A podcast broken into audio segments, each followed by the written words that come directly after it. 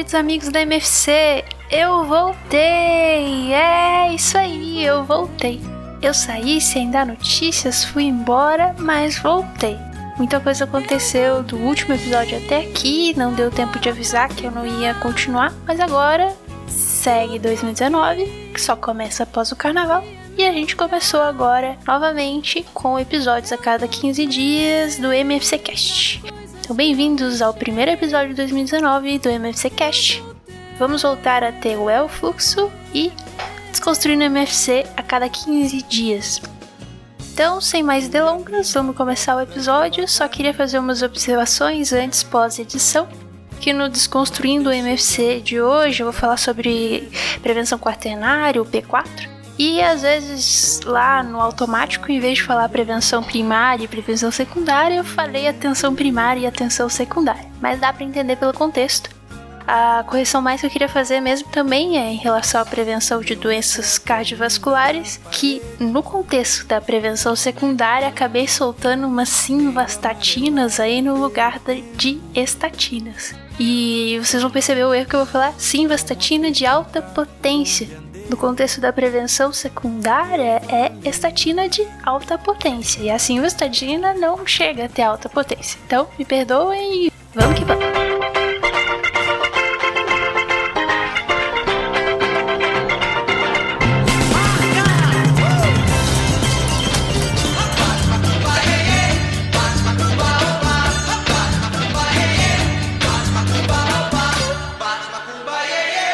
MFC, a gente vai falar sobre prevenção quaternária, conhecida pelos íntimos como P4. Mas antes de chegar na quaternária, eu vou precisar explicar para vocês um pouquinho sobre o que vem antes, a primária, a secundária, a terciária, certo? Então, Vamos lá para a década mais ou menos de 40, onde começou a galera a pensar qual seria uma história natural da doença.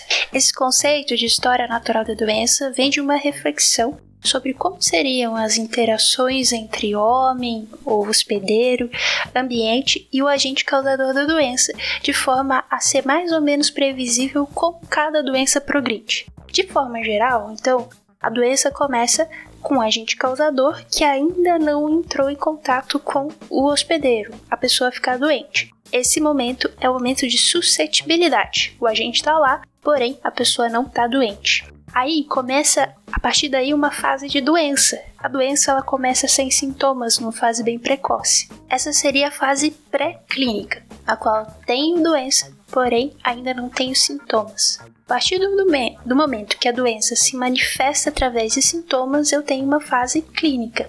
Nessa fase em que a doença existe, os sintomas estão aparentes, a partir daí a gente progride para uma doença cada vez mais avançada, que vai gerar complicações ou até mesmo morte. Essas são as fases da história natural da doença. Dentro dessas fases foi introduzido então esse conceito de como a gente vai prevenir a progressão de uma para outra fase. Então, refletindo novamente lá, desde a fase de suscetibilidade, o agente causador está lá, porém ele ainda não entrou em contato com o hospedeiro ou o doente, que não é doente ainda, né? Com a, o hospedeiro. Essa é a hora que eu posso entrar com uma prevenção primária, primariamente ao evento. O evento da doença ainda não aconteceu, por isso eu posso tentar fazer de alguma forma que o agente causador não cause a doença. Um grande exemplo disso é a vacinação, mas eu também posso introduzir dentro do conceito de, prevenção primária da doença o próprio conceito de promoção à saúde. Por exemplo, educação e saúde pode prevenir com que o paciente entre em contato com agente causador de certas doenças, por exemplo, comer muita gordura ou ter uma dieta desbalanceada que leve a uma doença cardiovascular. Ou seja, promoção da saúde ou até mesmo prevenção antes da doença aparecer é a prevenção primária. Já a prevenção secundária já aconteceu o evento, porém está naquela fase pré-clínica em que eu não tenho sintoma. Então a prevenção secundária é um, um diagnóstico precoce para que a intervenção seja mais efetiva. O grande exemplo da prevenção secundária são os rastreios. Rastreios antes que a doença se manifeste. Então eu pego uma pessoa que se sente saudável e tento identificar uma doença que ela ainda não percebeu com um diagnóstico precoce através de rastreios. Quando ela já tem sintoma, eu vou fazer a prevenção terciária. Prevenção terciária é assim: o paciente já tem sintoma e essa doença já está diagnosticada, mas ela pode avançar, ela pode gerar complicações. Então eu tenho que tentar impedir as complicações da doença. Basicamente, a prevenção terciária é a diminuição de complicações através do tratamento e reabilitação. A prevenção primária, secundária e terciária surgem aí desse conceito mais simples de história natural da doença e como a gente vai tentar prevenir a progressão de uma doença, como que a gente vai intervir na doença lutando contra ela. Só que assim, a medicina evoluiu bastante de lá para cá e a gente está começando a pensar na prevenção de uma forma diferente. Não que a primária, secundária e terciária ainda não exista, mas surgiram mais camadas, que é a prevenção quaternária. Dentro da prevenção quaternária aí eu tenho várias camadas e por isso eu reservei esse episódio para conversar com você sobre elas. É, vou precisar filosofar um pouco e viajar um pouco para a gente entender um pouquinho o que é prevenção quaternária. De uma forma simples, a prevenção quaternária seria a continuidade da terciária, certo? Então, após a pessoa entrar em contato com a gente, o agente causar nela a doença, após causar nela uma doença com sintomas, e esses sintomas, junto com a doença, progredir para uma doença avançada com complicações, a partir daí chega um momento que a gente não consegue mais tratar. A gente não tem mais cura, não tem mais o que prevenir. O paciente já complicou tudo que tinha para complicar. Quando a gente chega nesse ponto, começou a pensar numa prevenção quaternária, que a princípio, de uma forma simples, seria o cuidado paliativo. Como que a gente vai cuidar do paciente sem focar em evitar complicação, porque já complicou tudo, como que a gente vai colocar a intervenção médica de uma forma que não agrida ele, e sim lhe traga conforto, certo? Então a primeira a dimensão da prevenção quaternária é o cuidado paliativo. Você saber a hora de parar de intervir. Por que que precisou desse freio pra gente? Por que, que a gente precisa parar de intervir como médico? Aí vem a filosofia. Então vamos refletir um pouquinho sobre o medo que assola principalmente a maioria dos seres humanos aqui do lado ocidental do globo. É o medo da morte. Existe uma única certeza na nossa vida é que a gente vai morrer. Nasceu, vai morrer. Respirou a primeira vez, vai respirar a última vez. Porém, todo mundo tem medo de morrer todo mundo faz o possível e o impossível para evitar o fim natural da vida. Assim como a morte é algo que a gente não sabe lidar muito bem, culturalmente a gente tem uma forma de se relacionar com os enfermos, com a doença, também um pouco meio que de exclusão. O doente não está presente nas festas, o doente não é inserido socialmente. Então todo mundo tem medo de morrer e ficar doente, porque a doença te aproxima da morte, ou pelo menos a doença te afasta da sociedade, que é onde você quer estar. Tá certo? Então os doentes na nossa cultura tendem a ser afastados, a isolados. Então todo mundo tem medo de morrer e de ficar doente. Diante desse medo, você começa a entender por que, que alguém se preocupou, entender a história natural da doença e tentar buscar como que eu vou prevenir, o que, que eu vou fazer para não ficar doente, seja antes da doença aparecer ou se eu já estiver doente, como eu vou fazer para isso não impactar a minha vida tanto quanto poderia impactar. Surge aí então a ciência como uma forma de quebrar esse ciclo natural, né? História natural da doença. A ciência surge como uma força do ser humano que tem tanto medo de morrer e de ficar doente que vai inventar um negócio para evitar que isso aconteça de forma natural. Eu vou impedir de ficar doente e de morrer. Com a ciência e com o surgimento de novas tecnologias nesse sentido, a humanidade evoluiu bastante e conseguiu evoluir nesse sentido de evitar a doença, de postergar a morte. Só que você entra num momento em que a tecnologia acaba se expandindo de uma forma sem limite. E aqui a gente vai entrar em outro nível de reflexão, que é como essas tecnologias para evitar a morte ou adoecimento são lucrativas para alguém. Ou seja, você tem uma grande quantidade, uma grande parcela de pessoas que querem a todo custo evitar a doença e a morte. E você tem uma ciência que pode te colocar um exame que promete, seja ele uma promessa falsa ou não, de que vai te evitar a morte ou a doença, que vai fazer um diagnóstico precoce. Aí a gente cai um problema ético. Então, a princípio, um, problema científico, de, de tentar evitar a morte a qualquer custo, e também aí sobrevoa um problema ético, de você usar de um anseio, que é esse, essa ansiedade da morte, para ganhar dinheiro. Então, o problema ético é muito fácil de ser visto, né? A, a indústria farmacêutica, as novas tecnologias acabam surgindo, às vezes não colocando a saúde realmente como foco, mas sim esse medo de estar doente. Então, existe produção de doenças em que a pessoa vai se sentir aliviada de não ter essa doença, por mais que às vezes ela nem exista, sabe? Então isso é questão ética. A questão científica, então, às vezes acaba sendo mais difícil de entender como um problema, mas é mais pelo fato de que você está focando mais na doença do que no ser humano que está ali com a doença. Por isso que isso, a, a prevenção quaternária surge nesse contexto. E eu tô colocando a prevenção quaternária no contexto da medicina de família porque nós somos médicos de pessoas. Nós paramos, paramos de olhar para a doença e focamos no doente, na pessoa que está com a doença e na experiência que ela tem com essa doença. Então agora eu quero te convidar a ter uma visão diferente sobre a prevenção primária, secundária, terciária e quaternária, através da visão não da doença, mas de se sentir doente. Então vamos lá. Na atenção primária e na atenção secundária, a pessoa não se sente doente. Primeiro, na primária, porque ela não tem doença alguma e na secundária porque é uma doença sintomática. Então não há nenhuma sensação de estar doente.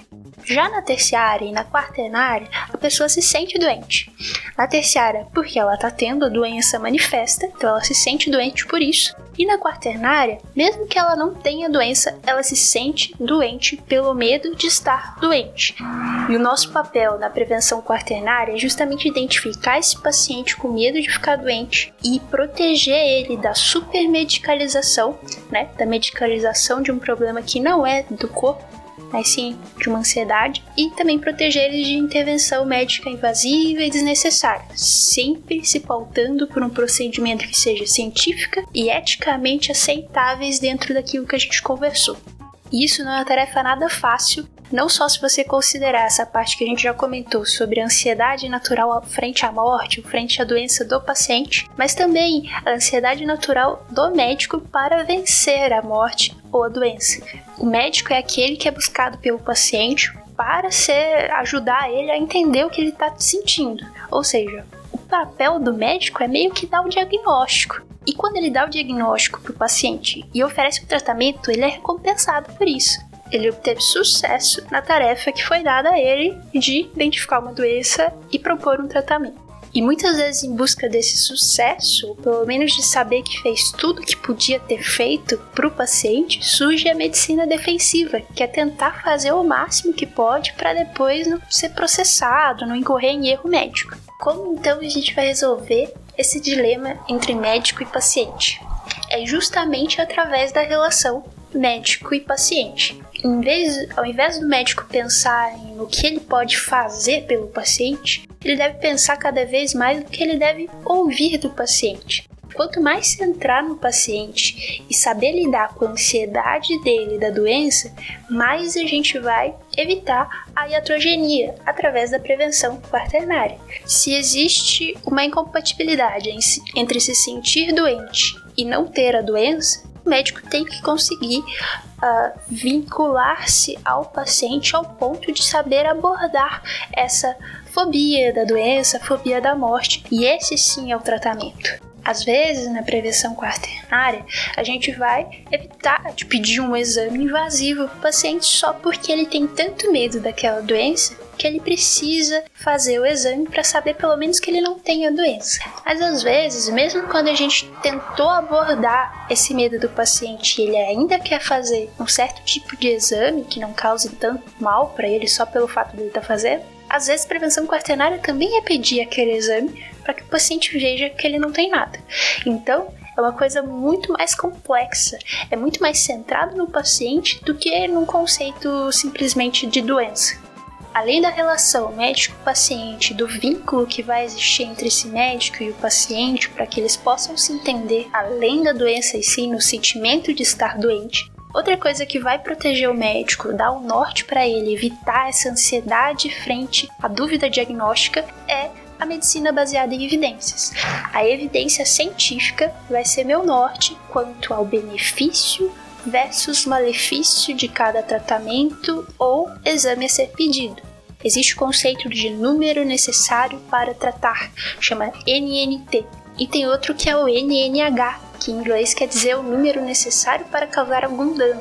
Essa balança é muito importante no que a gente vai indicar de tratamento ou não. O NNT tem que ser menor, eu preciso de menos pessoas para conseguir tratar um, do que o número necessário para danar. Essa balança é muito importante quando a gente pensa na prevenção quaternária. E é mais ou menos nesse raciocínio que a gente vai indicar ou não um rastreio, um exame diagnóstico, sabendo se a evidência dele realmente me corrobora, sabe? Se eu tenho evidência de usar tal é, exame diagnóstico que pode causar um certo mal. Então, o benefício dele é maior que o risco? Essa é a pergunta. Resumindo, então, a prevenção quaternária é um conceito muito antigo que a gente tem na medicina, mas que acaba, por certas questões filosóficas que a gente já passou aqui, sendo esquecido. Esse conceito é o conceito de primeiro não causar dano. Se a gente leva o primeiro não causar dano, a gente parte para a prevenção quaternária como norte para nossa prática clínica não vai ser só através da prevenção quaternária que eu, médica da família, vou atuar. Eu vou estar atuando com a prevenção primária, prevenção secundária, terciária e quaternária, principalmente por causa do meu vínculo com o paciente, com a longitudinalidade e a continuidade do acompanhamento do paciente.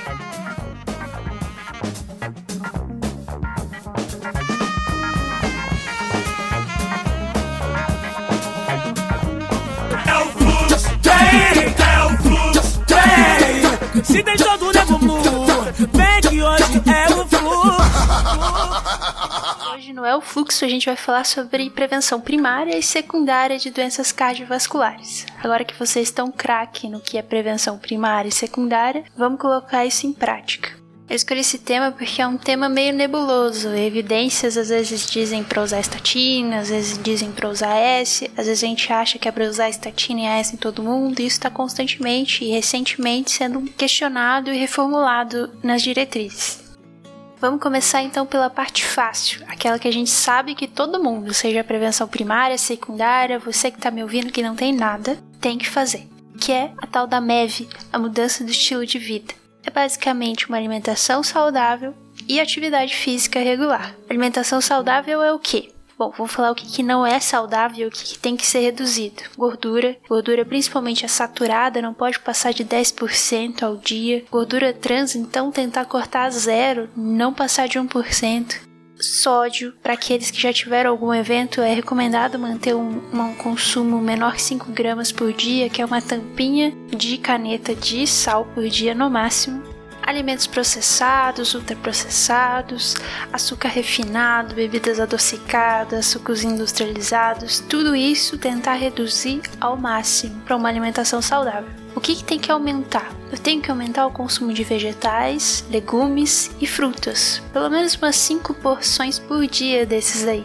E também, apesar disso também ser fibra, mas eu tenho que aumentar a fibra na minha dieta. Uma recomendação meio abstrata é que seja 30, 35 gramas no mínimo por dia, né? Isso pode ser em forma de farelo de aveia, fibra que você compra já essas 30 gramas, mas tem que aumentar tanto fruta, verdura, legumes, tanto a fibra que você ingere por dia. Se der para aumentar um peixe ali também, tem umas evidências da dieta do Mediterrâneo e tal, que é bom para alimentação. Além da alimentação saudável e equilibrada, eu vou recomendar também uma atividade física regular. Isso geralmente é entendido como 150 minutos de atividade aeróbica, preferencialmente por semana. Essa atividade tem que ter uma, uma intensidade moderada. Como que eu vejo essa intensidade moderada? Tem aquele cálculo pela frequência cardíaca, mas uma forma prática de ver isso é assim: você faz uma atividade que você não consegue cantar, porque você tem que respirar, só que você consegue até que falar algumas palavras, não pode ser tão intenso ao ponto de não terminar uma frase, ter que respirar cada palavra. Então, não dá para cantar porque não é tão leve, mas também não é para ficar afogando a cada palavra se for falar alguma coisa. Se a pessoa tiver condição de fazer uma atividade física intensa, que é essa em que a gente só consegue falar umas palavras intercortadas por respiração, eu posso reduzir essa quantidade semanal para 75 minutos por semana fazendo uma atividade aeróbica intensa. Mas em geral a gente recomenda essa que é mais segura, que é 150 minutos por semana. Pode ser dividida aí entre 3 e 7 dias por semana, dividida entre 20 a 60 minutos diários. Também é interessante colocar uma musculação duas vezes por semana, se for possível. Senão o aeróbico é o que é o padrão mesmo. Se a pessoa for sedentária e não conseguir, você estabelece que é 150 minutos, ela vai ser, vai ter benefício a qualquer atividade que ela fizer. Então é interessante você colocar que o, aumento seja gradual, fazer o máximo que consiga até chegar nesse 150. Mas não precisa fazer 150 para ter algum benefício. Qualquer atividade dá benefício. Dentro ainda então da mudança de estilo de vida, hábitos saudáveis, eu tenho então estimular a cessação do tabagismo, que aumenta o risco por si só, isoladamente, tabaco aumenta o risco cardiovascular. Outra questão é diminuir o consumo de álcool. Uma quantidade aceitável de álcool por dia é 20 gramas, mais ou menos. Equivale em latinha de cerveja, para homem acaba sendo mais, que são umas duas latinhas, e para mulher, uma latinha por dia é bastante, então é acabar mesmo com, com um consumo exagerado do álcool. Essas medidas, então, para todo mundo, seja prevenção primária ou secundária, tem que fazer mudanças do estilo de vida. Agora, para prevenção primária. Prevenção primária antes de acontecer o evento, que seja um infarto, que seja um AVC. Primeira coisa que eu tenho que saber: eu tenho que calcular o risco, o score de risco global para o risco cardiovascular. Tem vários scores, a gente acaba usando mais no Brasil de Framingham, mas acaba não sendo também o melhor pro Brasil, uma vez que foi feito lá fora. Então não é, não tem nenhum específico para a população brasileira, mas é o que tem e é o que a gente usa para ter algum parâmetro para dizer se o risco é alto ou baixo de uma forma objetiva que eu consiga uniformizar para todo mundo e a partir daí tomar alguma atitude, alguma intervenção medicamentosa ou não. Eu já chego na parte dos medicamentos, até porque é uma parte que tem que falar com calma, é uma parte polêmica sobre a prevenção primária. Até hoje é bem, bastante discutido sobre a gente faz com medicamento, a gente faz com outra coisa, como que é feito isso. Mas uh, vamos falar ainda um pouco mais sobre o score de risco. Score de risco, como eu estava falando, ele geralmente a gente fala score global de risco, porque considera que tem bastante, é multifatorial o risco cardiovascular, então eu preciso considerar de forma global esses riscos. É, geralmente eu começo a medir a partir dos 40 anos, onde eu tenho indicação de pedir ali um exame de colesterol, triglicerídeos, para começar a fazer esse risco cardiovascular individual eu preciso considerar o sexo, se é masculino ou feminino, masculino tem mais risco, a idade, quanto maior a idade, maior o risco, a pressão sistólica, se ela é tratada ou não, isso acaba contando no risco, o colesterol total, por isso que eu tenho que pedir o exame, o HDL e o tabagista. Né? Se é tabagista, aumenta o risco, além de diabetes. Então, são dois fatores, três fatores aqui aparecem bem destacados: hipertensão, tabagismo, diabetes, além também do colesterol. Então, basicamente isso, acrescentando a idade e o sexo. O resultado desse cálculo vai ser um número em porcentagem que vai representar o risco de ter um evento cardiovascular durante um período de 10 anos no futuro. O que eu considero um risco aumentado é um risco de 10% em 10 anos de eu ter um evento cardiovascular, ou seja, risco alto é 10% calculado pelo score global de risco.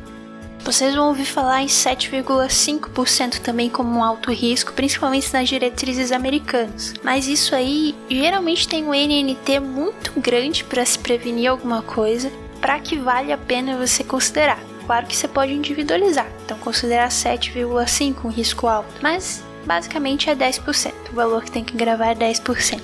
E por que eu tenho que calcular esse risco então? Porque a pessoa não tem um evento, é uma prevenção primária. Se ela tem a partir de 10% de risco de desenvolver algum evento cardiovascular, aí começa a valer a pena, quem sabe, introduzir uma medida farmacológica, que tem seus danos também. Por isso que a balança tem que estar tá pesando mais para o número necessário para tratar, e esse número é a partir de 10% antes dos 10% eu estou fazendo todas aquelas medidas comportamentais de alimentação, de atividade física, cessar tabagismo, passou dos 10% de risco, em 10 anos eu começo a falar em introduzir estatinas.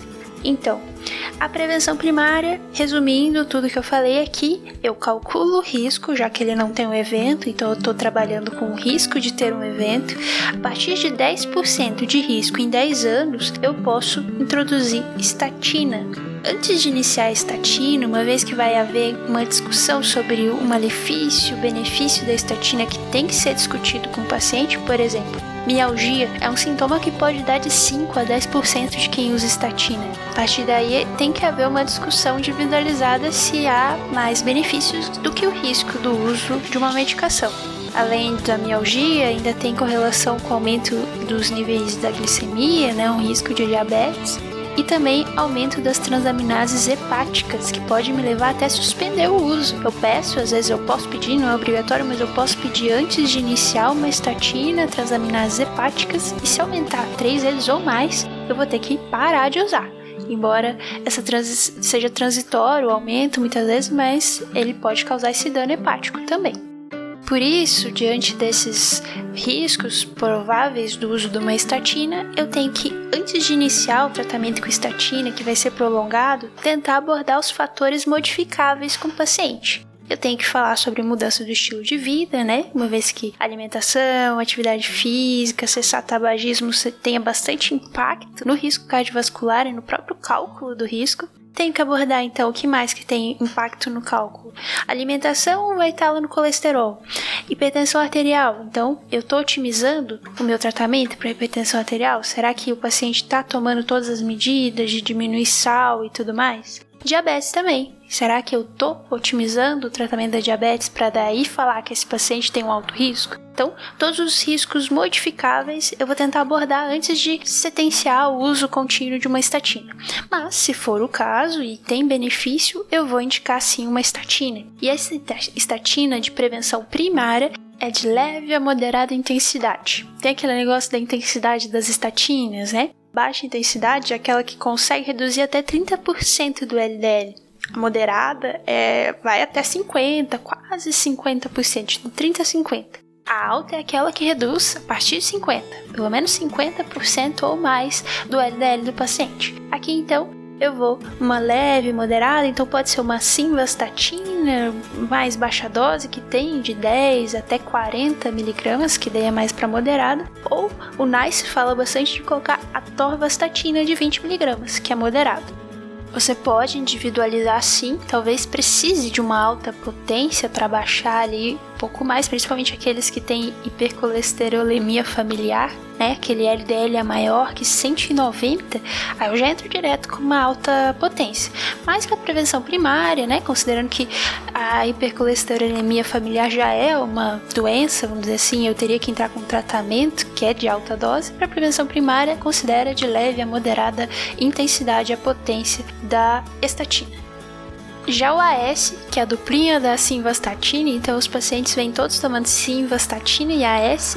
O AS mudou bastante isso aí. Foi percebendo mais recentemente que o AS tem o número necessário para tratar, para prevenir, maior do que o número necessário para causar um dano, um sangramento. Então, o uso do AS vem sendo retirado aos poucos.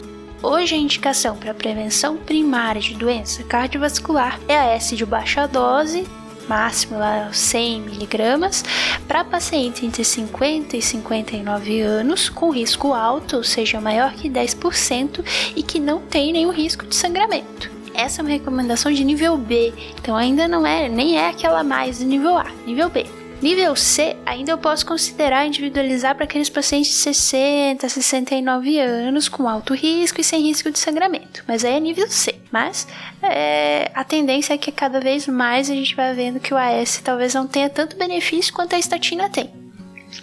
Agora, prevenção secundária. Prevenção secundária, ela tem menos polêmica. Prevenção secundária é após um evento, um evento causado pela aterosclerose, então um infarto agudo do miocárdio, angina, AVC ou até o AIT, que é o transitório, eu vou fazer a prevenção secundária com AS e simvastatina. A dupla é fixa nessa prevenção. Elas têm bastante benefício quando é secundária. Quando a secundária é um infarto agudo do miocárdio, eu preciso usar S contínuo de baixa dosagem, exceto nos casos de contraindicação, que seria intolerância ao uso do AS ou esse risco de sangramento aumentado. Posso considerar nessas pessoas usar até o clopidogrel de 75mg, uma vez que eu quero fazer uma antiagregação nesse paciente que já teve o evento do infarto. A dupla antiagregação, que você vai pegar aquele paciente que está usando AS e clopidogrel, ela vai acontecer até uns 12 meses do evento, do infarto. Aqueles que usam stent, às vezes acabam usando por mais tempo um pouco a dupla antiagregação. Tudo vai depender do risco de sangramento. Pode chegar até 30 meses, mas o ideal ali é não passar muito de 12 meses, certo? A partir daí, só o AS sozinho, junto com a simvastatina, agora sim, alta potência. Eu preciso reduzir mais que 50% do LDL desse paciente, chegar ali pelo menos a 70 mg por decilitro, segundo o ESC, que é o consenso europeu. No Brasil, a exigência de redução do LDL pode chegar até menor que 50 miligramas por decilitro pela diretriz brasileira ali é, de 2017. Esse paciente, então, que infartou, vai estar tá usando a S civastatina. Nos primeiros 12 meses, ele tem que estar tá usando um beta-bloqueador. Eu posso reavaliar isso após um ano de uso, se ele tem indicação, se é benéfico, né? Se não está causando nenhum mal de hipotensão, se ele tem outra condição que justifique, né? Maior, maior evidência que eu tenho para uso de beta-bloqueador é para quem tem insuficiência cardíaca, baixa fração de ejeção, está tratando ali uma hipertensão e está dando certo com beta-bloqueador. Mas pelo menos nos 12 primeiros meses eu vou usar sim. O IECA é meio que recomendado para todo mundo, mas também tem mais evidência para quem já tem algum benefício secundário. Quem já está tratando uma hipertensão, passar para o IECA. Quem tem diabetes, fazer um IECA. Doença renal crônica dentro dos limites, que é permitido fazer IECA. Com insuficiência cardíaca, tem aquela a terapia padrão que eu tinha falado já em episódios anteriores. Então fica ali. IECA e beta block você acaba usando para o uso de bra é mesmo se você não tolerou o IEC por algum motivo, aí acaba usando o bra. Esse paciente que acabou de ter um infarto, além de manter essas medicações a mais que ele vai ter que usar, eu também vou ter que ter um controle às vezes um pouco mais rigoroso. Posso considerar um, uma meta de glicada se ele tiver diabetes de menor que 7%, preferencialmente. A hipertensão é 140 por 90 mesmo, menor que 140 por 90 posso considerar uma sistólica, uma pressão arterial sistólica menor que 130 de meta, caso a hipotensão não cause sintomas. E o colesterol LDL, como eu já havia falado, tem que reduzir pelo menos 50% do LDL. Segundo diretriz europeia, eu tenho que chegar a menos de 70 mg por decilitro. Segundo diretriz brasileira, eu tenho que chegar a menos de 50 mg por decilitro. Eu só vou conseguir com isso com estatina de alta potência é essa prevenção secundária de infarto agudo do miocárdio. No caso de AVC ou AIT, é basicamente isso: o controle dos fatores de risco, diabetes, hipertensão, colesterol. No caso dele ter sido cardioembólico, né, eu vou controlar FA, alguma alteração estrutural que tenha no coração, enfim. Uh, no caso da aterosclerose, que é meio que o foco dessa, desse é o fluxo de hoje, então, óbvio, vou manter estatina e AS, aquilo que eu falei que vai manter para prevenção secundária sem discussão. A dupla antiagregação é aquele negócio que você não vai ver muito após AVC, uma vez que sangramento da AVC é dentro do sistema nervoso central. Então, no máximo uns 21 dias ali de dupla agregação, se for necessário, mas você acaba não vendo tanto assim no consultório. É, o que, que eu vou procurar lá no aterosclerose? Principal é a carótida. Então, vou lá fazer o Doppler de carótida e recomendo alguma indicação se for maior que 50% de obstrução. Menor que isso, segue o fluxo de controle de fatores de risco e estatina mais AS, certo? Essa foi a prevenção secundária de infarto e AVC, e agora o resumão do sucesso, bem rapidão, para ver como é simples. Eu só enrolei um pouquinho mais, mas agora bem rapidão. Então, para todo mundo, alimentação, atividade física. Alimentação é comer mais vegetal, legume, fruta. Tenho que diminuir gordura saturada, principalmente gordura trans, além de aumentar a fibra na dieta. Atividade física, os 150 minutos semanais de atividade aeróbica. Tabagismo e álcool. Limita álcool para no máximo 20 gramas diárias de álcool e tabagismo corta pela raiz. Prevenção primária. Eu tenho que primeiro calcular o risco através do score de risco global. Começo a calcular ali com rastreio a partir de 40 anos para aqueles pacientes que não têm nenhum risco que eu já saiba qual que é, tipo pressão arterial, diabetes, e eu considero um risco alto que vai me, vai me fazer tomar alguma medida farmacológica é a partir de 10% em 10 anos. A medida farmacológica é a estatina, mas antes de iniciar a estatina, eu tenho que tentar abordar os fatores modificáveis, que é hipertensão, diabetes, tabagismo E se eu for o caso mesmo de usar uma estatina, eu vou usar uma estatina de leve a moderada intensidade. Não vai ser para o resto da vida. Não tenho muita evidência sobre a permanência do uso da estatina a partir de 75 anos de idade. Então, pelo menos até os 75, mas talvez não necessariamente a partir dos 75 anos se for prevenção primária. Já o ES está caindo só para quem tem 50 e 59 anos, além do risco lá que tem que ser acima de 10% e não pode ter risco nenhum de sangramento. Então, 50 e 59 anos posso estender um pouquinho para 60 e 69 anos, mas com menor evidência prevenção secundária é bem mais seguro que eu sei que eu vou ter que fazer. Estatina e AS. Estatina de alta potência, AS de baixa dosagem. Para quem infartou, eu ainda vou fazer prevenção com beta-bloqueador e ECA e cuidar da diabetes para manter bem controlada a hipertensão e o colesterol, lá abaixo de 70, 50 mg por decilitro. Certo? Então é isso, um episódio meio que mais comprido para compensar minha ausência, mas aqui 15 dias eu prometo que a gente está de volta. Um grande abraço, tchau, tchau!